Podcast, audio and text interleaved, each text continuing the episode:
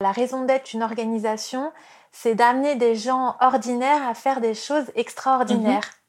Mhm. Et pour moi, c'est vraiment ça l'intrapreneuriat et c'est un peu ce qui va me faire lever aussi le matin c'est de pouvoir euh, contribuer euh, à l'entreprise et d'amener quelque chose. Attention, vous êtes sur le point de prendre l'ascenseur podcast, l'ascenseur des salariés audacieux et ambitieux qui font bouger les lignes de l'entreprise.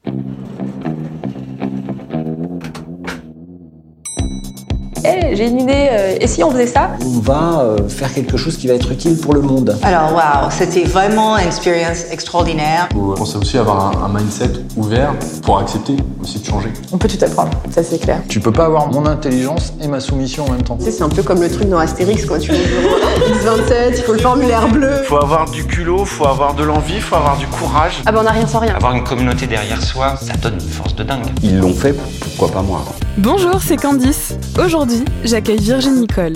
Curieuse et aventureuse, elle a décidé de reprendre ses études il y a quelques années pour passer d'ingénieur dans l'industrie du papier à responsable innovation. Elle nous raconte comment elle a mené une étude dans son ancienne entreprise pour découvrir les différents foyers d'innovation et pouvoir les booster. Dans ce podcast, on parle d'adaptabilité, de reconversion et des challenges de l'innovation. Prêt à embarquer dans la course à l'innovation avec Virginie? C'est parti Bonjour Virginie Bonjour. Merci euh, d'avoir fait la route euh, jusqu'à chez moi, puisque aujourd'hui on tourne chez moi. C'est un, jour un peu particulier. On est en plein milieu du week-end. Euh, ça me fait très plaisir de te recevoir ici. Donc aujourd'hui on accueille Virginie Nicole. Virginie, merci beaucoup du coup d'être ici. Merci à toi de me recevoir dans ce un petit endroit cosy autour d'une tasse de thé. Avec des petits cookies que tu as gentiment ramenés. Euh, ça me fait très plaisir de t'avoir parce qu'on s'est croisés plusieurs fois et c'est la première fois qu'on se voit vraiment et qu'on arrive à échanger euh, ensemble. Euh, Virginie, tu as un parcours qui, m'a beaucoup touchée parce que tu es une démonstration de plein de phases finalement de l'intrapreneur. Il y a un peu un côté quête de soi, reconversion dont on va parler, qui est, je pense, un peu la clé de, de, qui tu es maintenant. Et puis, euh, il y a tout le côté un peu euh, combat pour l'intrapreneuriat euh, depuis quelques années, depuis que tu as découvert en fait ce, terme-là. Et plus globalement, finalement, un, engagement pour le, le, bien-être des salariés et la RSE, on en parlera aussi. Virginie, déjà, est-ce que tu peux me dire, parce que je pense que c'est assez intéressant, on n'a pas eu de profil encore comme ça, qu'est-ce que tu avais fait comme étude à l'origine? Alors, moi, je suis ingénieure dans le papier. Oui, je sais. c'est assez surprenant, mais euh, je crois que finalement, ça me ressemble beaucoup. Euh, euh, j'ai. il y a un truc que j'aime pas en France, c'est qu'on a tendance à mettre les gens dans des cases. Et une fois qu'on est dans une case, on s'attend à ce qu'on on reste dans cette case toute sa vie. Ouais. Et moi, j'avoue que pour le coup, j'ai pas enfin je m'intéresse à beaucoup de choses dans la vie et j'aime pas euh, qu'on me mette dans une case et qu'on me dise tu dois y rester. Donc euh, ce qui explique que j'ai fait euh, pas mal de choses différentes dans mon parcours. Et, et c'est je trouve que c'est ça qui est intéressant dans la dans une carrière professionnelle c'est de pouvoir justement avoir cette chance là euh, de faire des choses différentes, d'être dans des secteurs différents et, et pouvoir euh, changer euh, de parcours. Mm. Et on va essayer de, découvrir un peu ta secret sauce, l'ingrédient secret qui fait que tu as réussi du coup à avoir ce, ces changements de vie, ces évolutions de carrière qui sont assez, assez particulières. Donc déjà, qu'est-ce que, qu'est-ce que fait un ingénieur papier? Moi, je suis très curieuse sur ce sujet-là. Alors, euh, ben, euh, j'ai fait une première partie de carrière dans l'industrie du papier, euh, où j'ai acheté ben, des bobines de, de papier pour faire des magazines, mhm. des catalogues. Donc, ce qui m'intéressait en fait, ce qui m'a toujours intéressé, ce qui a été le fil conducteur euh, dans ma carrière, c'est vraiment les gens. Moi, je suis quelqu'un qui suis intéressé euh, par les gens et j'aime en fait euh, créer des ponts entre les personnes, entre les idées, entre les projets et même entre les organisations. Et je trouve que c'est vraiment ce qui me définit, c'est bah, créer, créer du lien. parce que on a tendance dans les grandes organisations, on dit beaucoup qu'on travaille en silo et je pense que justement, il, faut, il faut des personnes qui viennent faciliter et recréer, recréer ce lien. donc, alors, quel rapport avec le papier? On se demande. Voilà.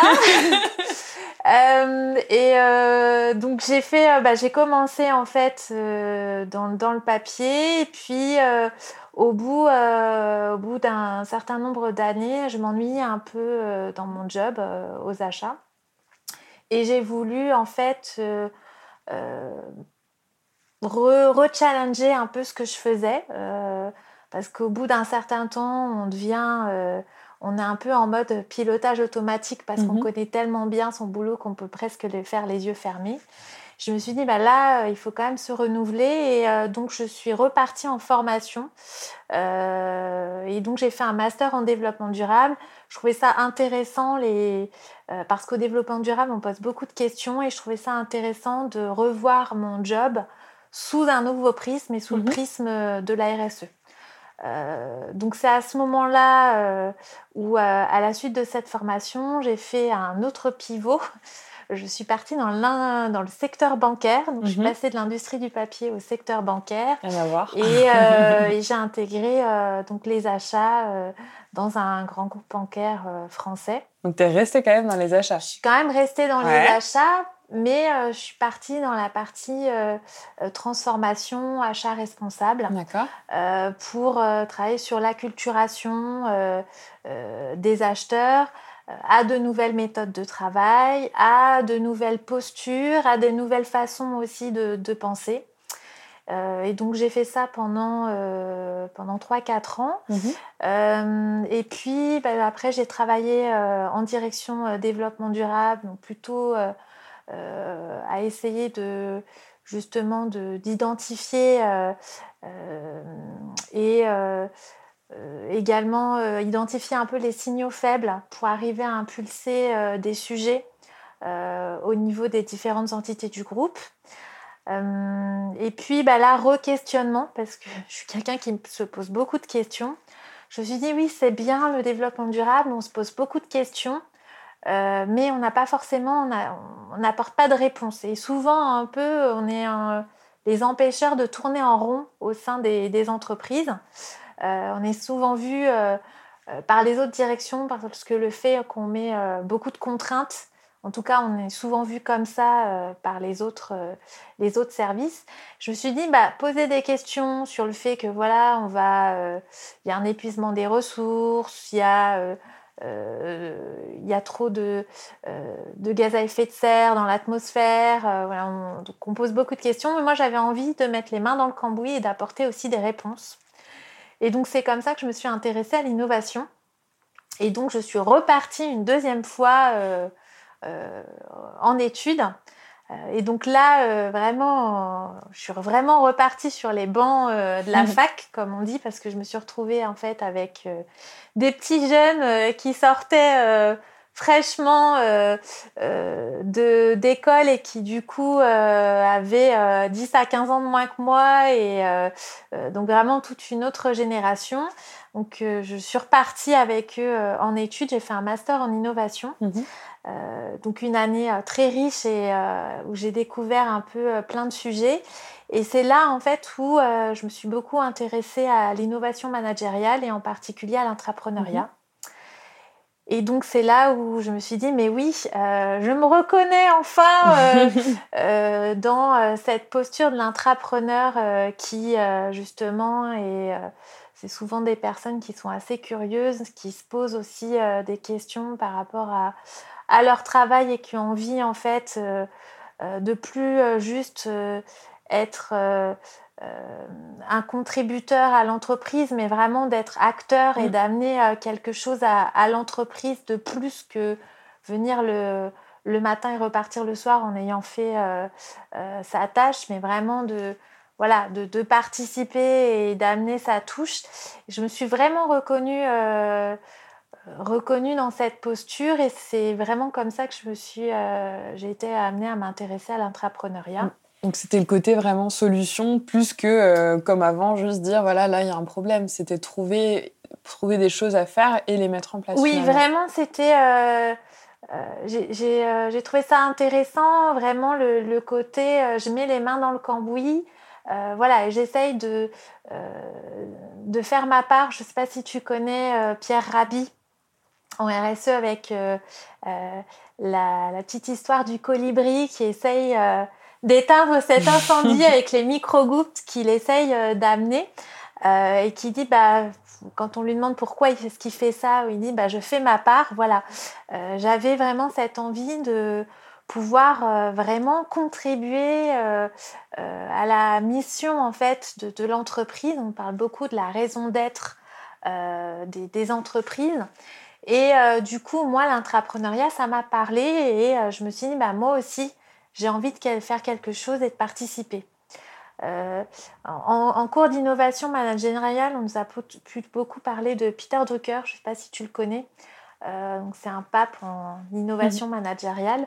Euh, il dit que justement la, raison d'être d'une organisation, c'est d'amener des gens ordinaires à faire des choses extraordinaires. Mhm. Et pour moi, c'est vraiment ça l'intrapreneuriat et c'est un peu ce qui me fait, ce qui va me faire lever aussi le matin c'est de pouvoir euh, euh, contribuer euh, à l'entreprise et d'amener et d'amener quelque chose plutôt que d'être en mode un peu exécute mhm. où on te dit où ton manager va te dire bah voilà il faut que tu fasses ceci il faut que tu fasses cela moi j'ai vraiment besoin voilà de participer et de mettre les mains dans le cambouis et c'est peut-être pour ça que j'ai fait ingénieur dans le papier au départ. C'est peut-être pour mettre les mains dans le cambouis. tu étais une vraie femme d'action. Voilà, ça doit être ça. Donc du coup, tu repars sur les bancs de l'école, donc tu avais une trentaine d'années. Voilà, c'est voilà. ça. Tu, tu passes du coup euh, un an d'études en innovation et ensuite, what's next? Alors euh, après j'ai fait pas mal de missions en fait parce que c'est un an sur les bancs d'école mais où j'ai pas euh, coupé de l'entreprise j'ai continué en fait à, à, travailler pour l'entreprise où j'ai fait euh, des missions en, innovation. Mhm. Et euh, particulièrement, j'ai commencé à faire un mapping en interne parce que j'ai fait mon mémoire professionnel sur l'intrapreneuriat. Donc j'ai commencé par regarder à l'extérieur ce qui se faisait. Donc j'ai un peu comme toi en fait, parce que j'avais pas des podcasts. J'ai commencé à aller voir un peu plein de gens dans l'écosystème de l'intrapreneuriat pour euh, m'intéressais un petit peu à comment est-ce qu'ils arrivaient à, monter des programmes. J'avais dans l'idée, en faisant ce mémoire professionnel, essayer de sortir la recette de cuisine magique du programme. la fameuse secret sauce. Exactement. programme d'entrepreneuriat idéal. Euh, bon, j'ai pas réussi à sortir la, la secret sauce, mais en tout cas, ça m'a permis un, bah, de voir que finalement, monter un programme d'intrapreneuriat, c'est carrément un projet d'intrapreneuriat en mmh, soi. C'est pas évident. Donc j'ai fait ce mémoire euh, professionnel en regardant ce qu'il faisait à l'extérieur et en parallèle en interne, en sous-marin au départ, j'ai fait un mapping euh, donc, en interne de toutes les initiatives qu'il pouvait y avoir donc soit côté euh, des caisses régionales, soit mmh. aussi côté des filiales j'ai aussi beaucoup euh, discuté avec des intrapreneurs, notamment des intrapreneurs masqués. des autres sous-marins. Voilà, des autres sous-marins qui essayaient d'avancer leur, euh, leur programme. Et, euh, et, finalement, tout ça m'a fait me dire, mais en fait, il y a, y a plein de choses qui sont un peu cachées, ou en tout cas, il y a plein d'envies. Mhm. donc, essayons de, de, fédérer toutes ces envies et de, pourquoi pas, monter un programme. Mhm. Alors, dans ces cas-là, dans les grands groupes, c'est pas toujours évident euh, quand tu arrives et que tu dis moi moi euh, j'ai une, idée j'ai une super idée allons-y euh, parce qu'effectivement, il y a plein d'autres euh, chantiers, projets euh, qui sont prioritaires. et surtout quand toi, tu n'es pas inscrit dans la stratégie ou dans un chantier stratégique. Et tu étais encore à la direction RSE, du coup? Voilà. Enfin, oui, j'étais à la direction RSE, effectivement. Et bon, j'avais la chance d'avoir un manager qui m'a laissé faire, voilà, et qui m'a appuyé. Et je me suis dit, finalement, parfois, il faut savoir prendre des chemins de traverse. Ouais. Du coup, euh, je me suis dit, avant de faire, euh, euh, d'arriver à monter un programme, peut-être que du coup, de passer par l'extérieur, ça sera plus facile. Donc, j'ai proposé en fait de participer à une grande étude qui était montée par Conseil et Recherche. J'ai réussi à, à trouver trois sponsors en interne pour participer à cette recherche collaborative. Et ça a été une aventure de six mois qui a été passionnante et qui m'a permis en fait, en passant par l'extérieur, d'arriver un peu à évangéliser et à mettre euh, le sujet en lumière chez moi. Alors justement, c'est assez intéressant, je reviens sur plusieurs choses que tu as dit, parce que là tu nous, racontes ça, bon, on a l'impression qu'il s'est écoulé quelques mois, euh, que ça a été un long fleuve tranquille, bon, tu as repris tes études, tu reviens, euh, coucou, l'entrepreneur, c'est sympa. Tu as fait un mapping en interne, en externe aussi, mais déjà, ben, comment tu fais pour identifier des entrepreneurs en sous-marin? Et puis, bon, après, on reparlera de la question des sponsors, parce que pareil, c'est pas si simple que ça non plus. Euh, est-ce que déjà, tu peux nous, expliquer euh, comment tu as fait ton mapping en interne, compte tenu du fait que euh, les intras, ils n'étaient pas identifiés, quoi, finalement?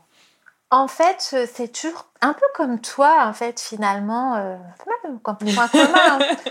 Les cookies, le thé. Euh, euh, non, mais en fait, euh, c'est beaucoup. En fait, il faut parler aux gens.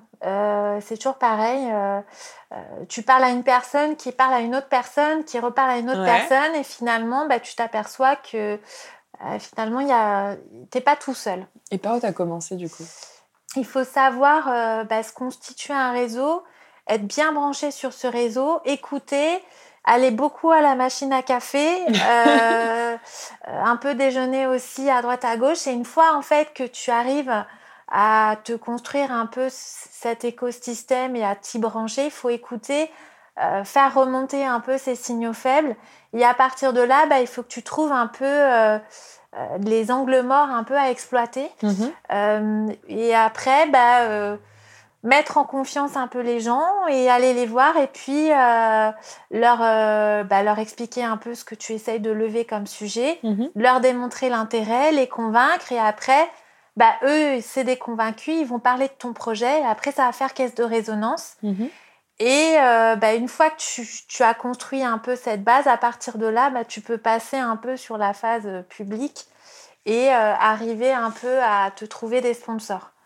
Alors ça a l'air simple comme ça. Oui, complètement. C'est pas simple du tout, mais finalement, euh, je, m'aperçois, on parle beaucoup d'intrapreneuriat euh, en ce moment, et en fait, je m'aperçois finalement, euh, surtout, surtout mes postes finalement de ou si des créations de postes et où tu dois démarrer une activité, mhm. finalement, c'est un peu la posture d'entrepreneur ou d'intrapreneur qui a son projet, qui a son idée, qui est persuadé que ça a un intérêt pour son groupe ou qui a un, euh, un, un, intérêt euh, pour, pour, pour, son, pour sa business unit ou, euh, ou, pour, ou pour son sponsor et finalement il doit aller arriver à convaincre. Donc un peu comme un entrepreneur qui d'abord lève un peu de love money et mhm. qui arrive à convaincre sa famille et qui après va du coup arriver à trouver des business angels, etc. Ben, c'est pareil en fait. Euh, tu es convaincu de ton projet, tu vas voir ta, euh, ta famille un peu professionnelle, les gens voilà, qui sont autour de toi, tes collègues et tout. Qui... Et si tu arrives à les, euh, les convaincre, bah, petit à petit, du coup, ils vont t'aider, ils vont te dire bah, va voir un tel. Et c'est comme ça, en fait, que tu avances. Et finalement, bah, en y réfléchissant, je pense que c'est peut-être l'expérience qui fait que des fois, il bah, faut savoir patienter et attendre le bon moment pour remettre le sujet sur euh, l'établi. Et comment tu sais que c'est pas le bon moment du coup? Bah, Tu vois que euh, finalement, en fait, tu n'arrives pas à trouver le sponsor. Alors, parfois, il faut revenir par l'extérieur. Tu mhm. dis, bah, c'est pas le moment pour, mon programme d'entrepreneuriat. Par contre, une fois que ton concurrent a fait son programme et qu'il y a un bel article dans les échos, tu l'envoies Là, tu peux revenir. et tu peux dire, regardez, regardez ce qui se passe euh, ailleurs. Le... Ils l'ont fait, ne, ne, soyons pas en retard. Voilà, donc ça peut être aussi... Euh, ça, je dis des fois, en fait, euh, en passant que par l'interne, ça peut être difficile, ça peut être long. Et des fois, prendre des chemins de traverse et passer par l'extérieur, ça peut être facile. En tout cas, ça peut permettre d'accélérer les choses. Soit parce que des concurrents s'y mettent, les entreprises, elles n'aiment pas euh, passer derrière le concurrent ou, euh, ou, être en retard. Mais comment tu avais fait du coup pour euh, trouver tes, tes, trois sponsors? Déjà, le fait d'avoir trois sponsors, c'est pas forcément très classique. Pourquoi ça s'est fait comme ça du coup? Alors, j'avais euh, fait un peu, encore une fois, euh, avec euh, un peu la, Love Money. donc, mon manager, une entité avec qui je travaillais de façon aussi assez proche, chez qui j'avais fait mon mémoire professionnel et qui s'intéressait aussi au sujet. Et puis, bah, j'avais trouvé aussi une troisième entité. Donc, mon manager était intéressé pour monter un programme à vocation RSE. Mhm. la deuxième entité était intéressée pour monter un programme à vocation plutôt business innovation, mhm. donc notamment pour nourrir les roadmaps euh, innovation. Et la troisième entité était intéressée à des fins plutôt business, donc là c'était euh, pour commercialiser une offre, pour aider euh, d'autres entreprises à monter des programmes. D'accord. Donc voilà, donc j'avais réussi en fait encore une fois en me branchant sur mon écosystème, j'avais su qu'en fait ces autres entités commençaient à réfléchir là-dessus mhm. et donc je savais qu'il y avait un terrain favorable.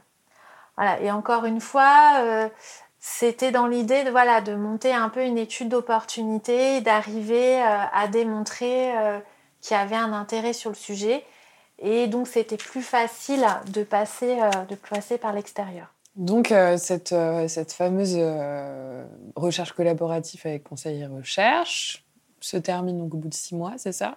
Voilà. Les résultats de cette étude sont positifs. Effectivement, en fait, ça a été très riche d'enseignements parce que, voilà, on a un petit peu sondé tout l'écosystème de l'intrapreneuriat. On a vu des intrapreneurs, des programmes.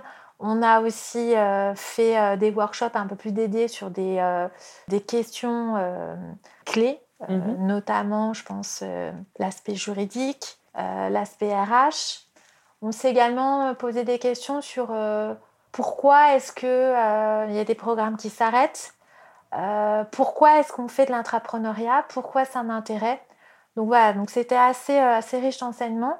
Euh, et, donc, à l'issue de cette recherche, on a pas mal euh, du coup communiqué en interne. Mhm. Et euh, effectivement, j'ai pas réussi à monter un programme groupe. Mhm. Il y a eu un changement à titre personnel côté, côté management.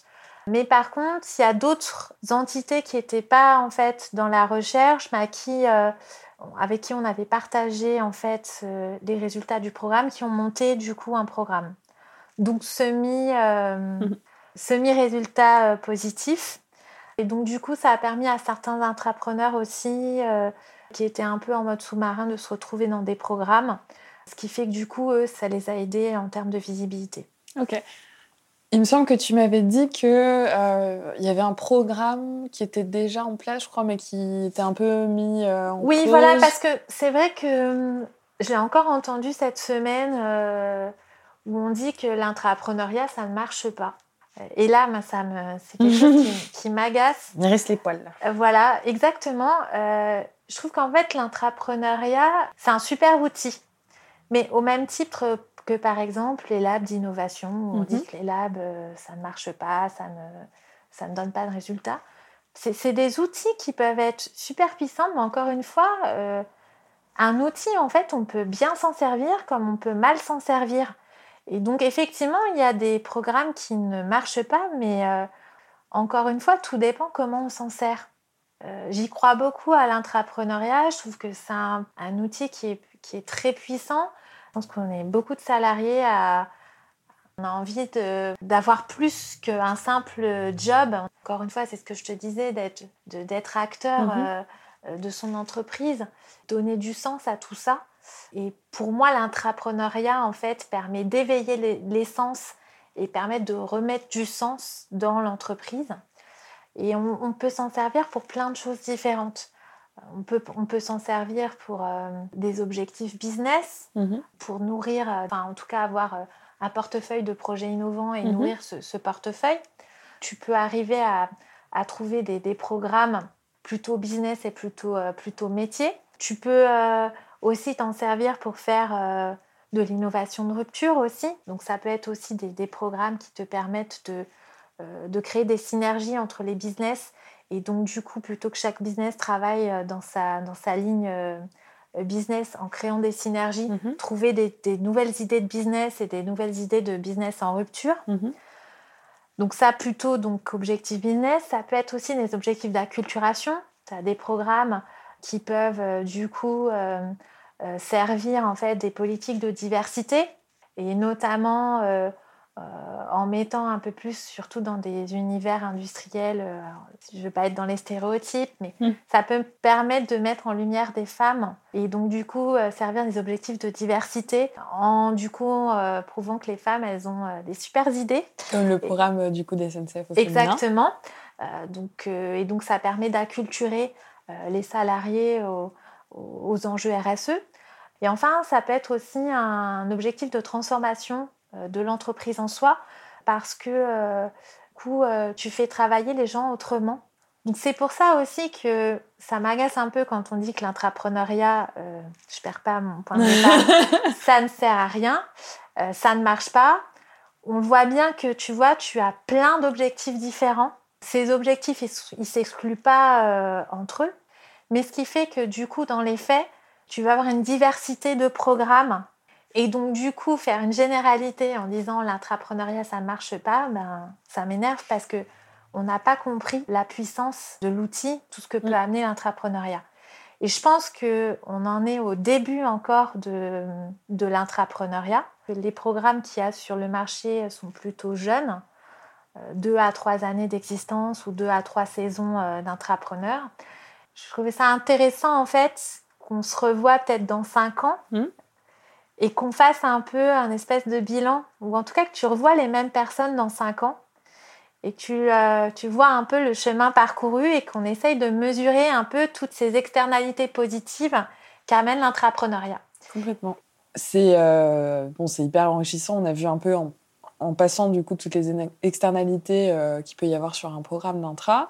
Tu as droppé un peu au passage que tu n'avais pas réussi à monter un programme groupe, mais finalement, entre euh, cette fameuse euh, recherche euh, que tu as fait et le moment où, du coup, bon, je fais un, spoiler, mais tu es sorti du groupe, il s'est passé combien de temps? Il, y a eu des choses qui se sont passées Oui, alors en fait, dans les grands groupes, en fait, soit tu as un programme groupe-groupe, mhm. soit sinon entité par entité, mhm. qui du coup sont dans l'ADN des métiers. Et du coup, plutôt sur des programmes un peu objectif business innovation. Ah, c'est un peu comme la recette du gâteau au chocolat, en fait. Tout le monde sait faire un gâteau au chocolat, mais personne n'a la même recette. Mm. Et euh, c'est ce qui fait que, en fait, chacun a sa recette différente parce que la culture, même au sein d'un même secteur, elle est différente d'une entreprise à une autre. C'est ce qui fait que, du coup, euh, parfois, en fait, tu peux faire des programmes groupes parce que la culture euh, s'y prête bien. Et parfois, quand tu es dans des cultures plus décentralisées, euh, faire un programme groupe tel que j'ai essayé de le lever, bah, c'est pas possible. C'est plus, en fait, il faut plus y aller par une approche euh, programme entité par mhm. entité. C'est du coup le chemin, euh, chemin qui a été fait, en fait. Et c'est ce qui me fait dire aussi que finalement, quand tu montes un programme d'intrapreneuriat, c'est un peu comme un entrepreneur ou une start-up qui doit pivoter. Et c'est un peu du coup le pivot qu'il a, fallu, qu'il a fallu faire. Et c'est aussi pour ça que je te dis que ce serait intéressant que dans cinq ans, euh, tu refasses ces, euh, ces, interviews, parce que je pense qu'il y aura aussi beaucoup de programmes qui auront pivoté. Et ça serait intéressant de refaire le chemin un peu à l'envers pour euh, comprendre un peu, mm. un peu ces pivots. Et je pense que du coup, on arrivera à une grande diversité des programmes. Tu le vois aussi dans les modalités, on n'en a, pas, on a pas parlé, mais on a, en tout cas, on a parlé de la diversité des objectifs, mais tu as aussi une grande diversité dans les modalités. Et c'est ce qui fait que du coup aussi, euh, l'empreinte des programmes aussi est différente. Euh, de toute façon, dans les, dans les programmes, dans les modalités, ce qui revient, c'est comment tu vas accompagner, quel dispositif d'accompagnement tu vas avoir euh, au niveau de tes intrapreneurs. Est-ce que du coup, c'est une équipe en interne euh, qui va les accompagner ou en externe ou un peu tu peux hybrider? Où est-ce que tu les mets, ces intrapreneurs? Et puis tu as la façon aussi dont tu ces options de sortie et la façon dont tu vas valoriser aussi l'intrapreneur euh, au sein de, de, ton, euh, de ton organisation, comment va être perçu le programme. Et puis j'ai envie de dire, tu as aussi toute la façon aussi dont tu vas réussir à, embarquer dans l'histoire, parce qu'on parle beaucoup de l'intrapreneur, mais pour moi, c'est souvent un couple, parce que tu as, le manager aussi. Du coup, euh, d'embarquer les managers et finalement euh, dans l'histoire, ça permet en tout cas, je trouve, d'adoucir la re-rentrée du collaborateur euh, dans l'organisation au cas où son projet n'aboutisse pas. Et je trouve que on en discutait en, début, la question du, euh, du, manager, en tout cas du middle management, elle est clé aussi, euh, ça fait partie des, clés aussi dans, les programmes. Mm. Tu as réussi un petit peu à analyser, toi, qu'est-ce qui avait fait que, euh, que tu n'avais pas réussi à monter, à pousser vraiment le programme groupe? Tu as essayé pendant combien de temps? Mm. Pendant une bonne année, une bonne année, une bonne année et demie. C'est encore une fois ce que je te disais, c'est une question de, de, timing en fait. Tôt. C'est une question de timing et il faut, euh, il faut avoir les, euh, les, bonnes personnes au bon moment. Euh, et la question du sponsor, elle est clé. Parce, mais c'est valable pour l'entrepreneuriat, mais c'est valable pour n'importe quel sujet quand tu es sur quelque chose de, sur un projet un peu innovant ou un, quelque chose de neuf. La, conduite du changement, elle est clé. Si tu n'arrives pas à convaincre un sponsor et si tu n'as pas soutien-là dans ces grandes organisations, tu as beau faire ce que tu, euh, veux, euh, tu n'arriveras pas en fait à, à, lever le sujet. Alors parfois, je te disais, moi ça m'est arrivé dans ma carrière sur d'autres sujets, euh, il faut savoir patienter parce que des fois, tu es trop tôt par rapport à la maturité de l'organisation, par rapport au chantier qu'il y a, parce que parfois aussi, il faut savoir être malin et se, et se raccrocher à un chantier qui existe ou un axe stratégique qui existe ou qui va être euh, menée. Et donc parfois, il bah, faut savoir un peu euh, momentanément un peu attendre pour revenir euh, au bon moment et, et revenir avec le bon sujet. Mm. Si ça a été une histoire aussi de circonstances où le, manager avec qui j'avais travaillé un peu le sujet partait aussi. Mm-hmm. Et puis je pense qu'au bout de dix ans dans la même organisation, j'avais aussi besoin de me renouveler. Donc c'est pour ça que j'ai préféré saisir euh, une autre opportunité. Mais euh, je pense que c'est toujours un projet qui me, qui me, tient à cœur, en tout cas le fait de pouvoir un peu euh, partager ce que j'ai appris mhm. Lors de cette expérience-là, qui a été assez riche. Et puis de pouvoir continuer à promouvoir l'intrapreneuriat sous quelque forme que ce soit. C'est le cas de ce qu'on fait là cet après-midi. Et puis euh, de pouvoir aussi monter des programmes, d'être dans des structures un peu plus euh, petites parce que euh, on en a parlé aussi. Il faut aussi dire que l'intrapreneuriat, ce n'est pas des outils que pour des grands groupes. Donc je trouve ça aussi intéressant de pouvoir arriver à démocratiser cet outil et travailler aussi avec des entités qui soient un peu plus petites que des grands groupes de 150 000 collaborateurs par exemple.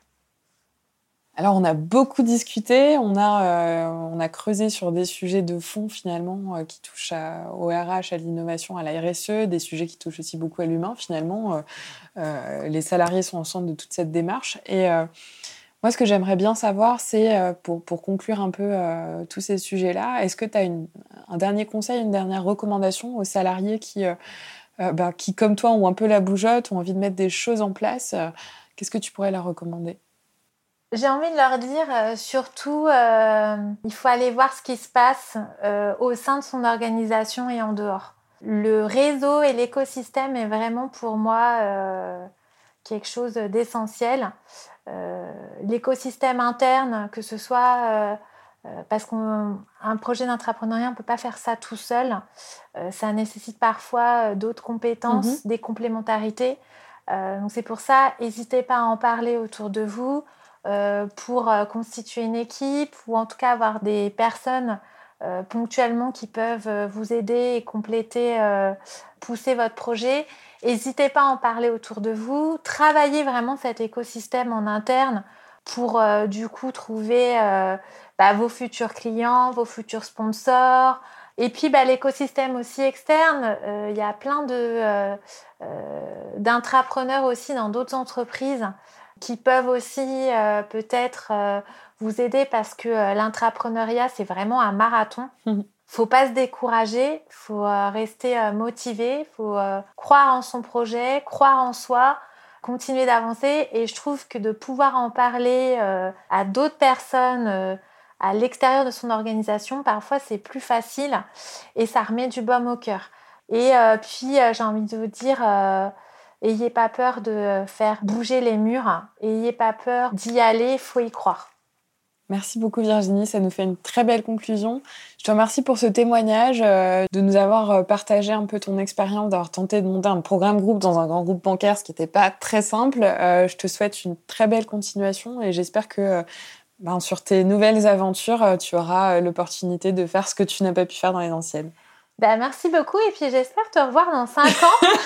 C'est noté. Pour faire le, le Rex euh, des, des, programmes et, et reparler de tout ça avec un peu plus de, recul. Avec plaisir, Virginie. Merci beaucoup. À bientôt, au revoir. Au revoir. Merci d'avoir écouté notre podcast jusqu'à la fin pour découvrir comment l'ascenseur corpo peut vous aider à développer votre potentiel innovation en tant que salarié ou entreprise. N'hésitez pas à aller jeter un coup d'œil à nos réseaux sociaux et notre site web www.l'ascenseur.co. Aujourd'hui, on espère que comme nous, vous avez été inspiré par l'invité du jour qui a pris sa carrière en main et qui est passé à l'action pour innover de l'intérieur. Si vous êtes encore là, c'est que l'épisode vous a plu. Alors abonnez-vous à l'ascenseur podcast sur votre chaîne de podcast préférée comme Apple Podcast, iTunes ou Google Podcast et tout autre lecteur via notre site Pipa. Pour nous aider à dépasser les frontières, pensez à laisser un commentaire ou une note 5 étoiles. Ça nous permettra d'inspirer beaucoup plus de gens comme vous. Vous pouvez aussi partager directement le podcast à vos collègues et amis qui ont des des idées, des projets ou tout simplement besoin de nouveaux challenges professionnels et de booster leur carrière. On vous souhaite une semaine pleine d'ambition et on vous dit à mardi pour un prochain épisode de l'Ascenseur Podcast.